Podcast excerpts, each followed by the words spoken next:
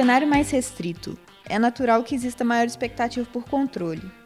Sendo assim, as atividades de Discovery elas estão fadadas a um segundo plano? E aí, pessoal, tudo bem? Tô aqui de volta, né? Júlia por aqui, junto com o meu parceiro de sempre. E aí, Pedro Joia? Tudo bem, você, Júlia? Bem, Olá, pessoal. Bem. E a gente está com convidados super especiais para falar de um tema que está muito, muito relevante. A gente, inclusive, teve um episódio com o Schuster, com o Vinição, né, que foi muito legal. E a gente comentou sobre um tópico que é a eficiência digital.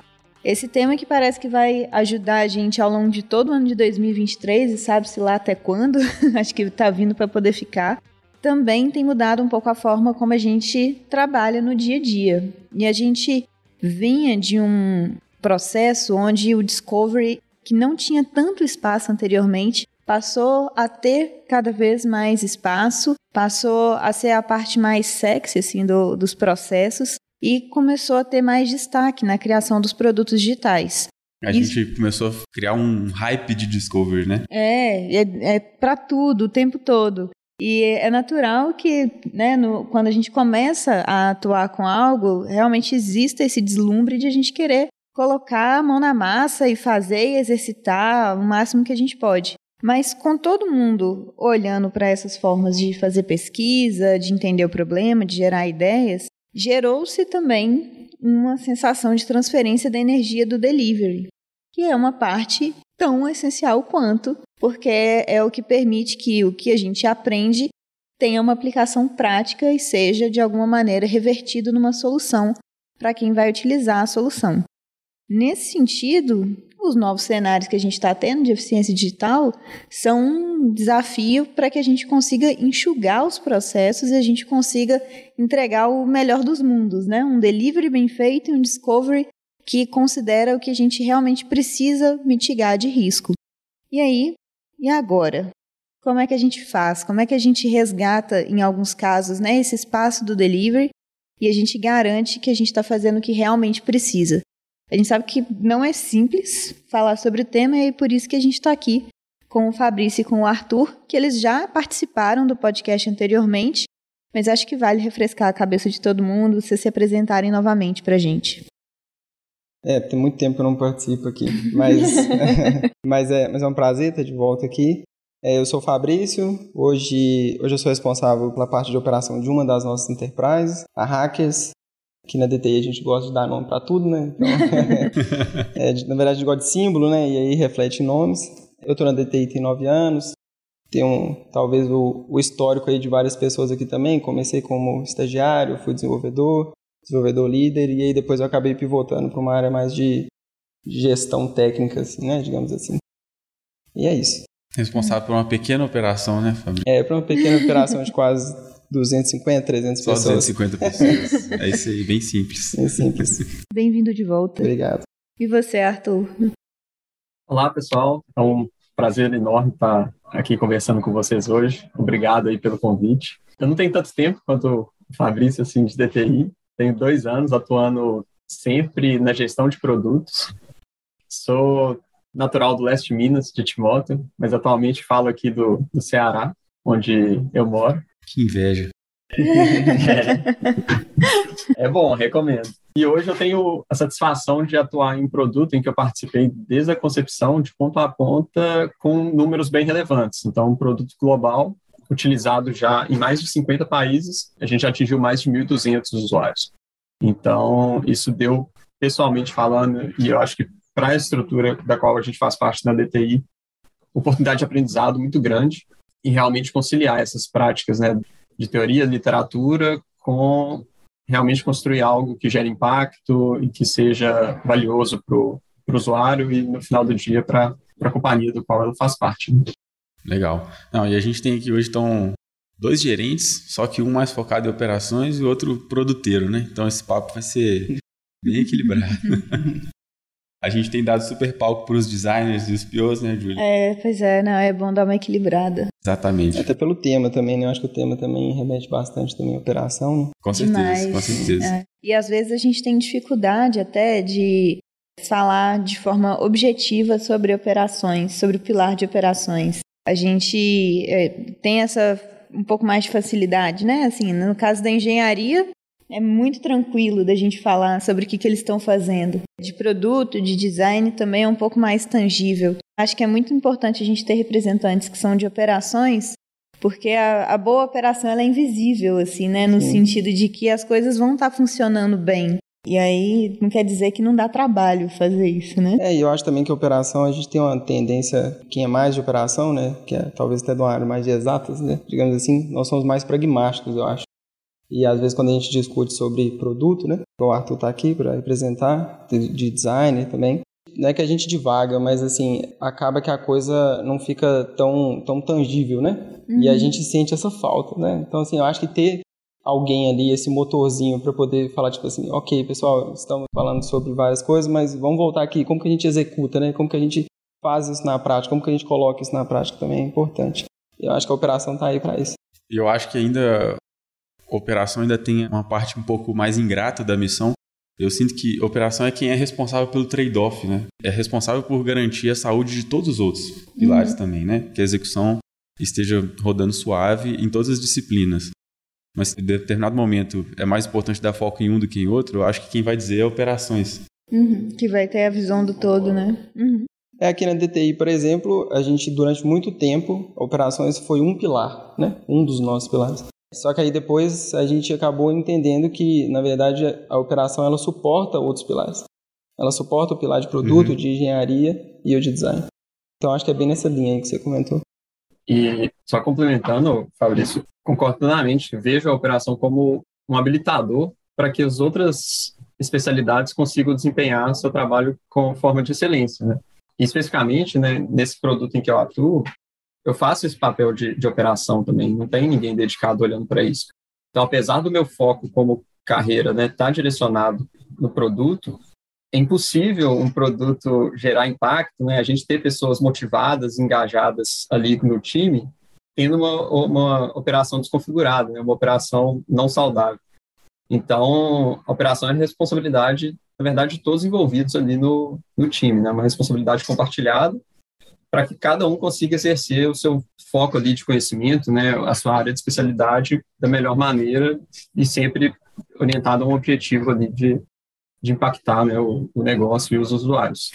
E você chegou com uma responsabilidade mais de, de operação, né, tipo, para, vamos dizer, tocar a execução mesmo do time. Eu lembro que a gente conversava, não, vai ser legal ter um cara, um, um Scrum Master aqui, mas que tem um olhar mais forte para produto também. Isso acabou invertendo completamente, né, Arthur? Exatamente. É, você, passou a execução para frente e está mais focado em produto. Exatamente. Eu aceitei o, o, desafio, né? Porque eu vejo que é uma coisa indissociável da outra, né? A gente não consegue ter um produto que gera impacto olhando só para a operação e a gente não consegue ter um produto saudável sem a operação. Então, são coisas que andam realmente lado a lado e é, uma depende da outra para que o time seja saudável. Eu acho que é uma coisa positiva, assim, se deixar a gente vai falar de operação, até mudou. é, mas é isso aí, vambora. mas, mas eu acho que uma coisa, uma coisa positiva da DTI, do jeito que a gente tenta atuar, pelo menos, é todo mundo, assim, apesar de a gente ter os pilares, assim, todo mundo tem responsabilidade de operação, sabe? Assim, uhum. a, gente, a gente sempre tenta ser muito grudado ali na realidade, né? E não devagar tanto, né? Ou então tentar puxar a cordinha muito para um, um lado e não para o outro mas sempre ter esse olhar mais, mais de execução ali mesmo, né? E aí a gente fala do, de produto, tanto de design, quanto qualquer outra disciplina que surgir aqui dentro, a gente sempre busca ter essa, esse pragmatismo na coisa, né? Uhum, demais. Para não falarem que a gente não falou do tema, vou começar te perguntando, Arthur, já que você está mais próximo de produto, por que, que você acredita que houve mais foco nas atividades de discovery nos últimos anos? Olha, eu faço uma leitura que é da seguinte forma. Eu vejo que foi uma combinação de fatores, até uma questão de maturidade da indústria também. Quando a gente fala né, do surgimento do manifesto ágil, né, dessa revolução na indústria de tecnologia e até né, o, o cenário pandêmico que a gente passou, no primeiro momento a gente resolveu os problemas ali da construção do software, né? Que foi o problema que o Ágil resolveu. A partir do momento do surgimento de empresas, né, e, e grandes cases assim de sucesso de product-led growth, né, a gente tem aí o Airbnb, o Spotify como grandes expoentes dessa de empresas mais voltadas para o design, pesquisa, e a popularização também, da, eu vejo essa popularização da literatura, né? A gente tem o Continuous Discovery Habits sendo publicado ali em 2021, mais ou menos, é, os livros Mark Kagan, Melissa Perry. Então a gente passa a enxergar e dar mais espaço para o que vai ser construído de fato, né? Descoberta de, de problema e não simplesmente construir. E a gente tem alguns dados, inclusive, esses dados de 2021, que a, a maior motivo de startups ou produtos falharem é uma incapacidade de inserção no mercado. Ou seja, é construído uma solução que não tem mercado, que não resolve um problema de fato, ou não é, não é desejada né, pelo, pelo nicho que ela está sendo endereçado. O famoso Product Market Fit. Exato. Então existia essa incapacidade ou uma dificuldade de entender as necessidades de mercado. Por isso que o Discovery ficou tão relevante, né, ainda mais num cenário que a gente passou aí recentemente, com taxas de juros muito baixas, seja no Brasil, seja no, nos Estados Unidos, em que as empresas gastavam mais energia, né, o dinheiro estava mais barato para que pesquisas e fosse feito um, um direcionamento de recursos para inovações, para construir algo que realmente fosse ali mais validado. Então eu vejo esse alinhamento assim de fatores, sabe, algo como processo de maturidade ali, né, foi algo mais recente que aconteceu com esses fatores econômicos, sabe? E uma questão de necessidade também, que via-se que construía muita coisa que era fadada ao fracasso, por falta de mercado. É, assim, só para complementar, tu acho que tu falou alguns pontos aí que eu concordo bastante. Um deles eu acho que é a parte financeira. Só que antes de falar disso, eu, eu, eu queria comentar o seguinte: eu acho que a gente está falando de delivery, não, de discovery, né? Principalmente a questão.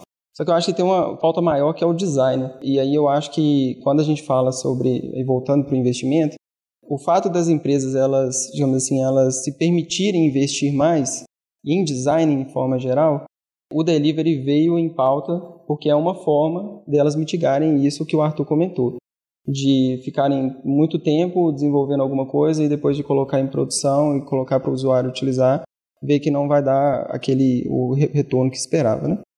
Então, eu acho que tem uma questão importante de investimento mesmo que ele veio com a, com, a, com a, pandemia, a TI se tornou bastante relevante como uma forma de expandir negócio, desgrudando ali um pouquinho do mundo físico, né? Só que agora a gente está numa mão contrária por causa desses fatores que o Arthur também comentou, de uma pressão de mercado mesmo sobre o investimento, o custo do dinheiro está maior e a gente agora tem uma tendência a voltar um pouco do jeito que era. Não que isso seja o correto, né? Mas eu acho que a gente tem que sim balizar as coisas. É, e eu acho que vale até entender, né, esse lugar que o Discovery, eu achei muito legal que vocês comentaram, desse lugar que o Discovery encaixou no momento em que as pessoas nem estavam tendo contato direito com outras pessoas, né? Como é que você entende as oportunidades num cenário pandêmico onde está todo mundo em casa? Ainda tem esse desafio. Muito ainda. mais restrito, né? Muito mais difícil de você entender os riscos. Então, realmente, assim, acho que é olhando, né, agora para trás, fazia muito sentido e ainda faz muito sentido o Discovery para poder mitigar risco, mas o, o, lugar agora é um pouco diferente, né? Assim, acho que inclusive as possibilidades e as formas de levantar informação agora elas ficam mais diversas e inclusive podendo ser mais dinâmicas mesmo com a volta da possibilidade de você fazer uma sombra, de você ver como é que é no dia a dia, de você estar tá no ambiente que a outra pessoa vai estar, se colocar um pouco mais no lugar, né, das pessoas que vocês acreditam que vão ser os usuários. É um, um lugar um pouco mais, não vou falar fácil não, mas é um lugar um pouco mais é, rico de, de informação mesmo. É, eu acho assim também que a gente está falando sobre, esse, sobre essa volta né, do, do delivery de novo, mas eu acho que tem um legado também, né? Que, uhum. que, esse, que esse boom, essa explosão aí do, do Discovery ela deixou. E eu acho que, assim como várias coisas novas, né? Que a gente não conhece ainda, a gente tem uma tendência a explorar. E aí, às vezes, a gente passa do, do, do limite que deveria ir mesmo, né? Então, agora eu acho que o cuidado que a gente tem que ter é não deixar a coisa morrer, utilizar bastante daquilo que a gente aprendeu e utilizar de forma mais correta. Então, assim, eu não acho que tem nada de errado. Eu acho que, inclusive, cabe a nós fazer com que, que a coisa não morra, né? Cabe a nós, assim, a gente no mercado de TI, fazer com que o assunto não morra. Na minha experiência, por exemplo, assim, nas tribos que eu acompanho, que eu tenho observado um pouco, no ano passado, tinham co muitas coisas novas começando, E aí, eu acho que quando a gente está falando de Discovery Delivery, eu até extrapolo um pouco, é como se a gente estivesse falando também de estratégia e execução, né? Então parecia que tinha uma carga estratégica maior, mais decisões a serem tomadas antes. E esse ano parece que já tem uma diretriz um pouco mais clara, nesse núcleo que eu estou falando, né, o que eu acompanho agora, que é que a gente tem falado mais de, de otimização, né? Então é como se a estratégia já tivesse definida. Então, assim, vamos executar, né? Eu acho que essa é a principal mudança que eu tenho observado hoje. Eu não sei, na, na Hacker você observa isso também? É, eu observo também, até uma coisa que eu, que eu ia perguntar, porque eu acho que vocês também estão em contextos internacionais, porque eu acho que o interessante do momento que a gente está vivendo aqui na DTI também, assim, de ter essa oportunidade de ter mais clientes, de a gente ter uma visão de fora também, uhum. é de ver que o momento é geral, sabe? Assim, não, não tem nada a ver com o Brasil especificamente, né? Lá na Hackers nós, nós temos clientes nacionais e internacionais e ambos os clientes estão nesse momento. No momento de, digamos assim, gastar o dinheiro da melhor forma possível, né? Mas uma coisa, assim, é clara, os produtos precisam continuar evoluindo, né? A empresa, para ela existir, ela ainda precisa, ela continua evoluindo, senão ela vai morrer também. Uhum. Então, esse investimento na TI, esse investimento no produto, ele não vai acabar. Uhum. E a gente entraria, inclusive, até no que você falou, no outro aspecto que é o discovery contínuo, né? A gente já fez até um episódio sobre isso também, uhum. que ele não pode deixar de ser feito, né? Que eu acho que o que a gente está falando aqui é mais sobre o equilíbrio mesmo, né? O quanto de energia você vai colocar em fazer aquela etapa de discovery inicial, né? Acho uhum. que é mais isso que a gente está falando. E não deixar realmente de fazer o discovery, né? Pois é. Exato. Eu acho que vale até a gente puxar um, um tópico que a gente, assim, né, já, já vinha pensando de falar um pouco sobre durante o episódio, que é justamente como é que a gente consegue equilibrar a, as atividades, assim, né? Como é que a gente consegue encontrar uma boa medida? Como é que vocês têm feito aí, Arthur?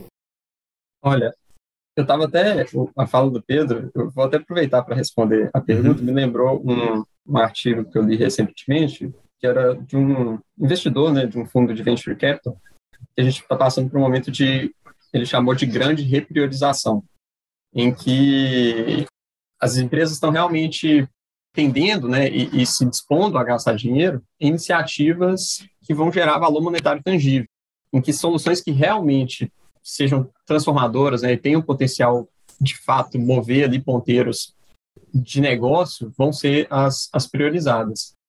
E aí, justamente, faz esse link com a, com a sua pergunta, Júlia, de como equilibrar essas atividades, né? Porque a gente está inserido ali num, num, contexto de entrega e descoberta contínua, né? Então, a gente tem que estar tá sempre alinhado, né? Seja dentro do time, seja com nossos clientes, de quais são essas oportunidades que são têm maior potencial de retorno. Aonde a gente vai focar os esforços para que os ponteiros sejam mexidos. E aí, para fazer isso, o Discovery é essencial, para a gente realmente ter essas oportunidades e dessas oportunidades a gente elaborar hipóteses de solução em cima delas e priorizar aquela que tem maior potencial de risco e retorno. Eu gosto até de, no meu time, eu utilizo muito e facilita muito a comunicação de alguns frameworks assim de priorização, até mesmo de pesquisa. Tem um framework de uma designer que chama Janete Fucella, que ela coloca né, em quatro quadrantes assim de clareza do problema e risco. Então, uma oportunidade que você tem um risco muito alto e uma clareza muito alta, você faz um processo de design pesado. Uma oportunidade que você tem um risco baixo e uma clareza muito alta, você constrói. Vai direto. Você nem gasta energia Vai pesquisando. Direto. Exato, porque você tem a clareza do problema que você está querendo resolver e um risco muito baixo. Às vezes é algo que vai te custar ali poucos pontos, né? Tipo assim, um esforço muito, muito pequeno do, do time, então, esse risco a gente pode assumir e a gente entrega e mede, né? E vê o retorno disso. Então, acho que passa por esse lugar de alinhamento e tomada de decisão com base nesses trade-offs, né? Tendo noção do, do risco que a gente está assumindo e da clareza, né? Do, do, problema e da solução que a gente está se propondo a, a implementar. Uma coisa que eu acho engraçado, vendo o Arthur comentando, talvez até passe uma sensação de que isso deixou de ser feito num passado recente essa questão de fazer essa análise crítica do por onde começar a construir, né? De, de fazer essa priorização. Acho, acho que foi, você comentou, né, Pedro, sobre o negócio do quick wins. Uhum. Eu acho que a gente se parou, a gente não deveria ter parado de fazer, sabe? Eu acho que a questão é só colocar um olhar maior sobre isso, sobre, sobre ter uma estratégia de execução melhor, mais concisa. Mas isso não deveria ter parado.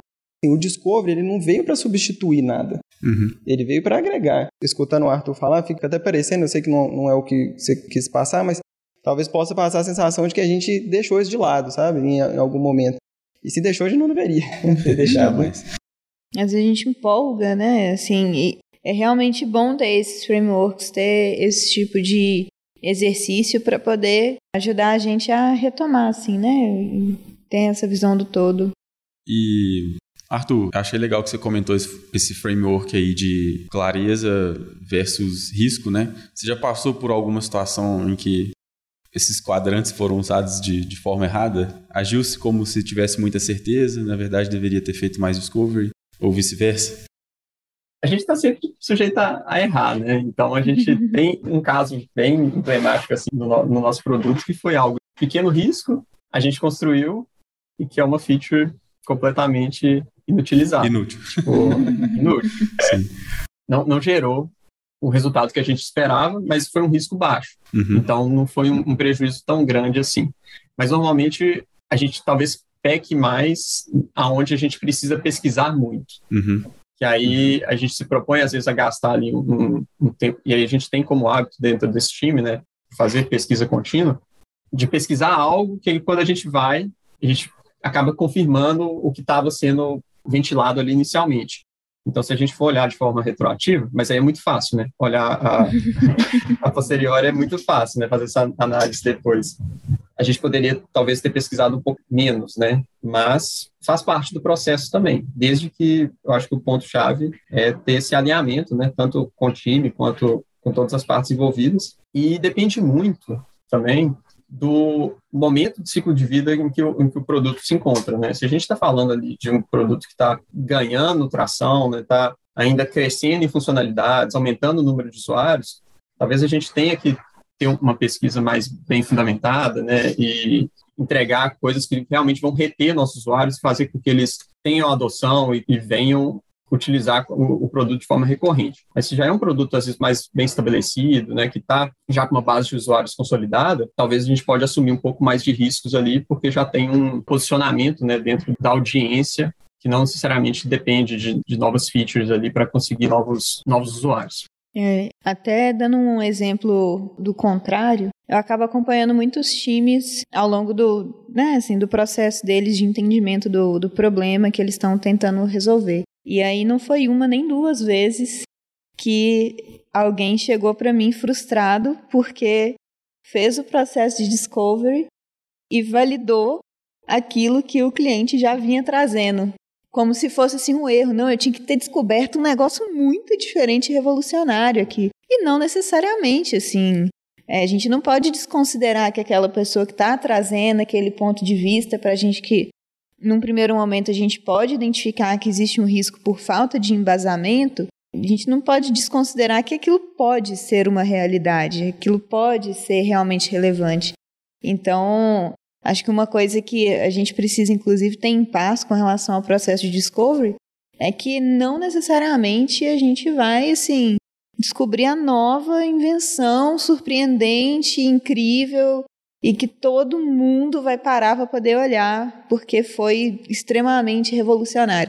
Não, vai ter hora que você vai fazer uma validação rápida para você entender se o risco está ali mesmo ou se ele com essas novas informações já foi mitigado e a partir disso tomar uma decisão assim, né? Não, não precisa ser um processo complexo, lento e que acima de tudo, duvida de tudo e de todos que já trouxeram algum tipo de visão sobre o cenário. Eu concordo demais. Assim, talvez a pergunta seja, né, se, se, o problema já estiver bem mapeado, precisa de um scope, uhum. ou a gente já pode ir para o delivery, né? É. É, eu concordo mil por cento com você, Júlia. Assim, eu também sou da opinião de que sim, isso é possível. A gente não pode menosprezar o fato de, por exemplo, e a gente encontra isso bastante nos, nos clientes, principalmente clientes que já estão com a gente, já estão com a DT há mais tempo, Pessoas que estão lá vivendo um determinado produto há muito tempo, sabe assim, há muitos anos. E pessoas que convivem com os, com os usuários da ponta, de fato.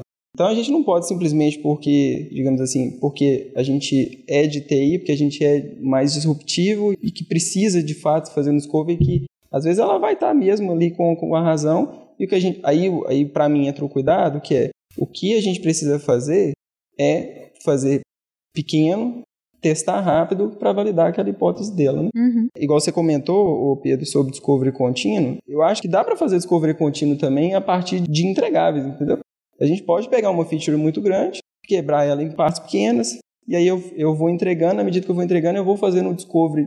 A diferença é que eu não vou fazer um discovery de uma hipótese, eu vou fazer um discovery de algo que já está entregue, né? Mas se é pequeno, não tem problema, eu vou lá, ó, eu já testei, então eu acho que o que eu estava pensando em fazer para daqui uma sprint ou para daqui um mês que seja, é válido. Eu vou realmente priorizar aquilo, né? É, isso aí que você está falando é cultura de experimentação, né? É, ela, é ela não morre independente do que a gente está falando aqui, do equilíbrio Uhum. né, delivery discovery. A cultura de experimentação ela tem que existir. Sim. Pois é. A gente veio comentando, desde o Arthur comentando sobre o framework, você também comentando sobre a necessidade, quando é que encaixa o discovery, mas só para a gente poder ter certeza de que a gente respondeu essa pergunta.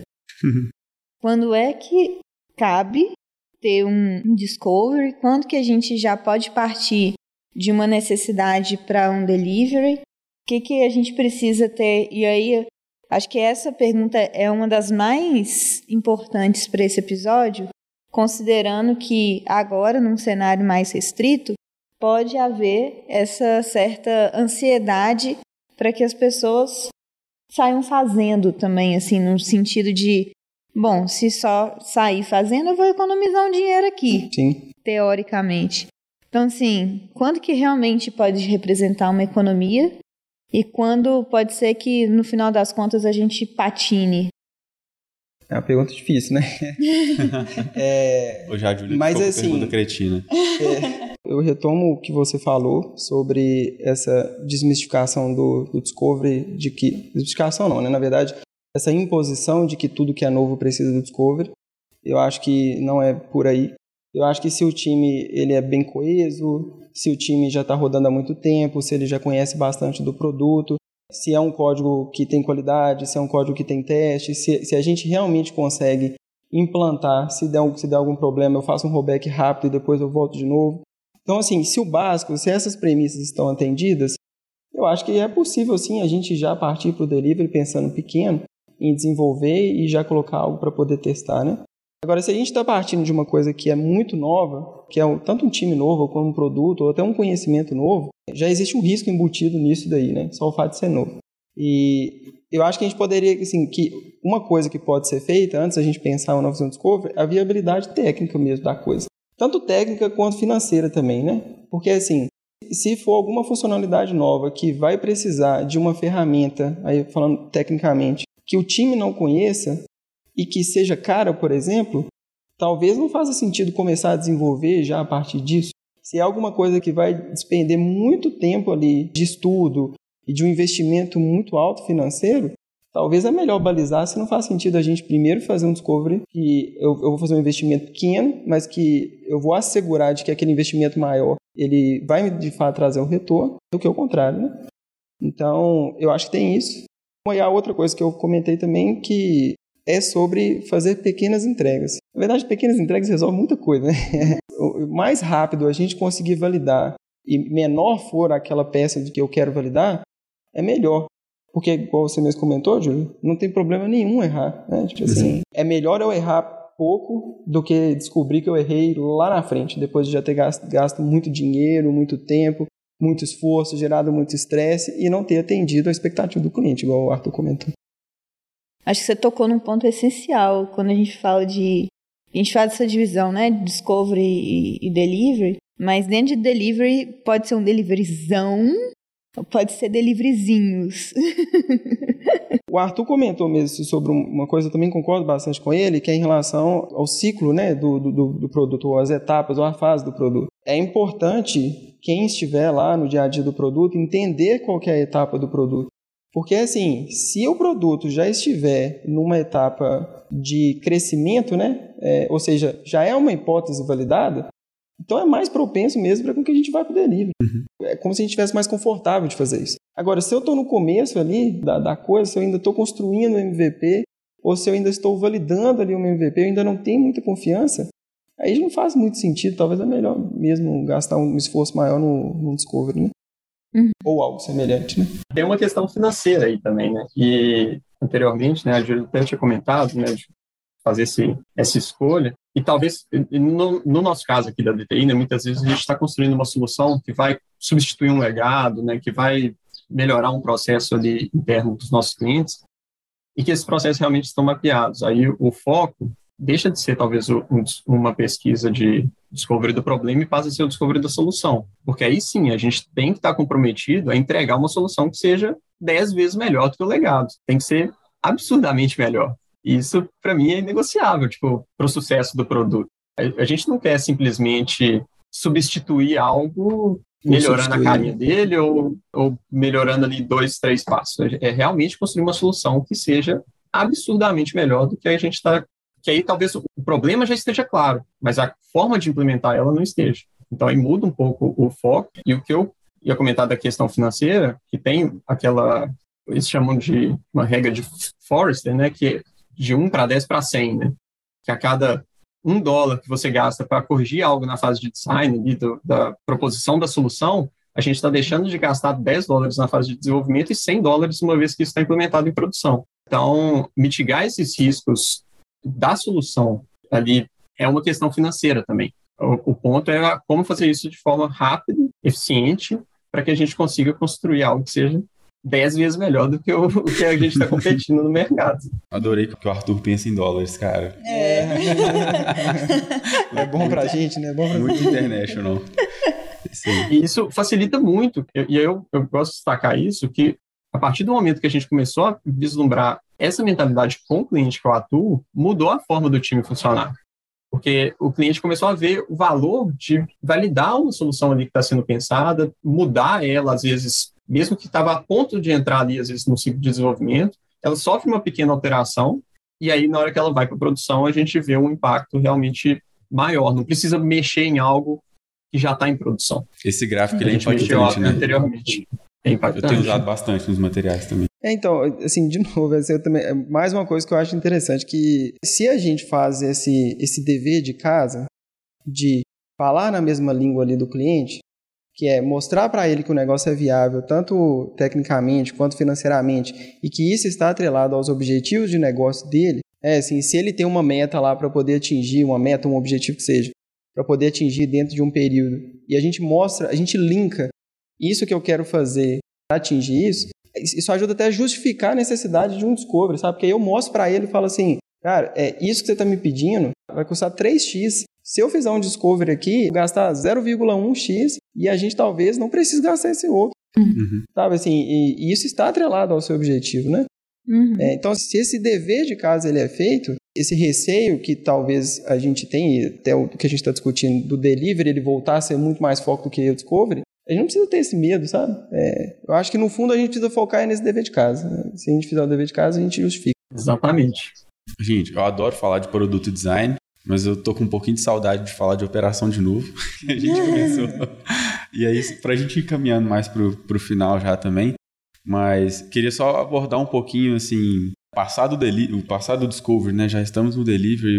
O que, que vocês consideram fatores de sucesso, eu sei que tem vários, né? são muitos, muitas coisas que, o, que a disciplina aborda, mas o que, vocês consideram um fator de sucesso para uma boa execução? Assim? Posso puxar aqui, Arthur? Só puxar essa sardinha para lá? claro, à vontade. Tem uma coisa que a gente, assim, que, que a DTI acompanha de forma assídua aqui mesmo, sabe, assim, a todo custo, que é o bendito do estoque. Então, se fosse para tentar resumir, se fosse para tentar direcionar esforço ou foco, né, em alguma coisa, eu diria que é o estoque. Se fosse, fosse escolher um indicador. Se fosse escolher um indicador, eu diria que é o estoque. É... Eu gosto de pensar no estoque como uma analogia do truco. Que é... eu não conheço, não. Porque cada vez que você né, estoca ali uma sprint é como se você estivesse subindo, né? É truco. Agora é seis. Ah, ah nossa. E vai indo. o risco sentido. aumenta, né? Sentido, é, o risco aumenta. Você está botando uma aposta ali de que quando aquilo entrar em produção, vai funcionar e vai dar certo do jeito que todo o time ali planejou inicialmente. Mas, assim, né? A cada nova sprint estocada, a gente tem assim, mais risco, né? Aumenta o risco e a aposta. Exatamente. É, aposta. Achei é, o máximo isso aí.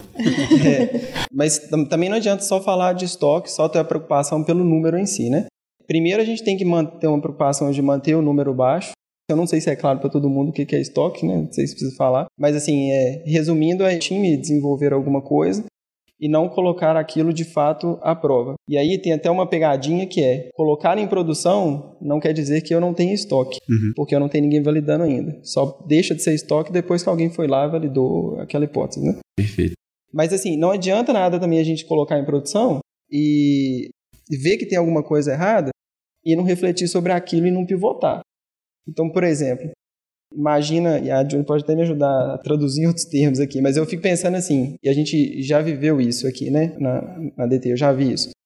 Imagina uma feature que tem quatro etapas e que é um fluxo e que precisa passar de uma etapa para outra, né?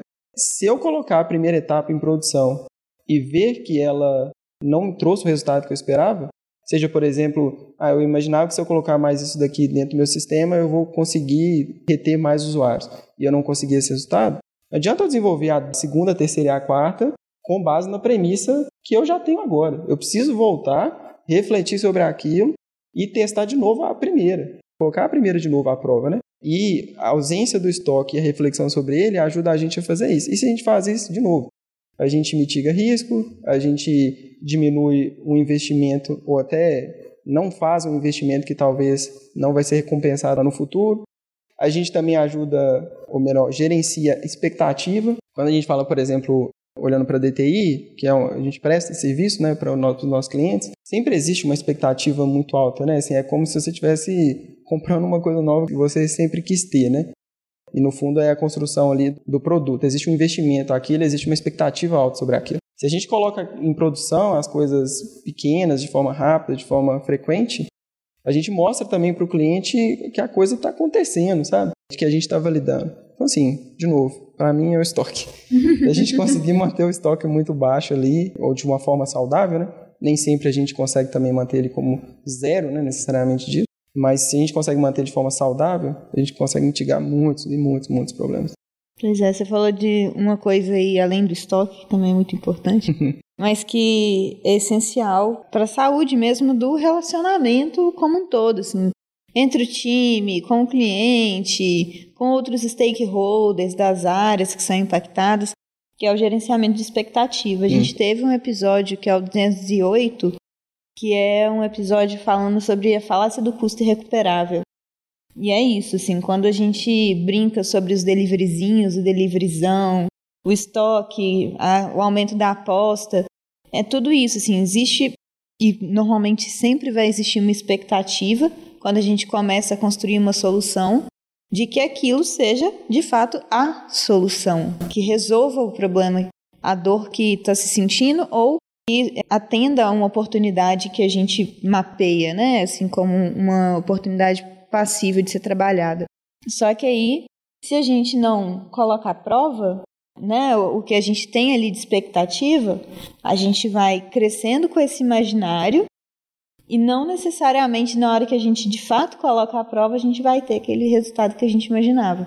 Então, é muito importante, assim, é para uma parte mais prática, mais humana da vida, né? Sim, sim. É, Esse acho... lado do gerenciamento de expectativa. Eu acho que isso é aplicado em várias coisas, não é só no TI, né? Assim, se você, por exemplo, tem uma expectativa muito grande de, sei lá, trocar de computador, trocar de celular, você vai criando aquela expectativa. Só que na hora que você pega mesmo, é na hora que você pega, que você vê, que você mexe, talvez aquela expectativa seja até frustrada, né? Você uhum. fala assim, olha, não é tudo isso que eu queria, né? E também para o lado, igual você comentou, do dia a dia mesmo, é, ou lado humano, né? E também tem, um, tem até o um lado inverso da coisa, por exemplo, às vezes você tem uma, uma expectativa ruim de alguma coisa, por exemplo, né? A gente está falando aqui de questões dos clientes, do, de dólar e tudo, aí entra a questão do inglês, né? É, às vezes fica aquele medo, assim, do, do inglês e você vai, tipo assim, colocando uma expectativa negativa daquilo, de que você não consegue, que você não tem conhecimento e tudo, mas na hora que você coloca de fato em prática, você acaba com aquele medo. Então, assim, resumindo, colocar em prática as coisas é a melhor forma de você encontrar problema e de você provar que é ou não é diferente, é ou não é da forma como você estava pensando. Lidar com a realidade, né? Exatamente. Eu não poderia deixar de, de finalizar esse tópico. Nada melhor para lidar com a realidade do que dados. Então, para mim, é o essencial que passa por alinhamento de expectativa, avaliação do que a gente está implementando, né, o estoque que não está sendo gerado. Não adianta só o estoque estar tá zerado, né? A gente tem que estar tá vendo o impacto disso no produto e no negócio, né? Então, passa de forma muito essencial, assim, a gente ter visibilidade dos dados, seja dados de operação, para a gente garantir, né, até que as pessoas que estão envolvidas ali no contexto sejam felizes, motivadas, trabalhando né, de, num ambiente saudável, quanto dado de produto. A gente está atingindo os usuários que a gente esperava, da maneira que a gente esperava, a audiência está engajando, estão retornando, estão cumprindo as tarefas ali dentro, né, como eles estão cumprindo, está né, tá tendo fricção, e a partir da utilização do produto, a gente está tendo os retornos de, das variáveis de negócio que a gente queria atingir. E isso passa pelo alinhamento expectativa. Quanto antes a gente. E os dados têm que estar disponíveis. Eu trabalho dessa forma, de disponíveis para todo mundo. Time, cliente, liderança da DTI, é algo bem transparente. Chique.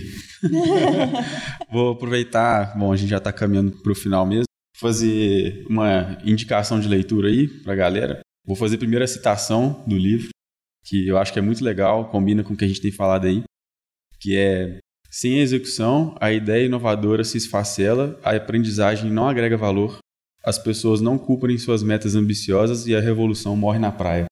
É dramático. Né? Caramba! Né? Isso é uma citação do livro que chama Execução, a disciplina para atingir resultados.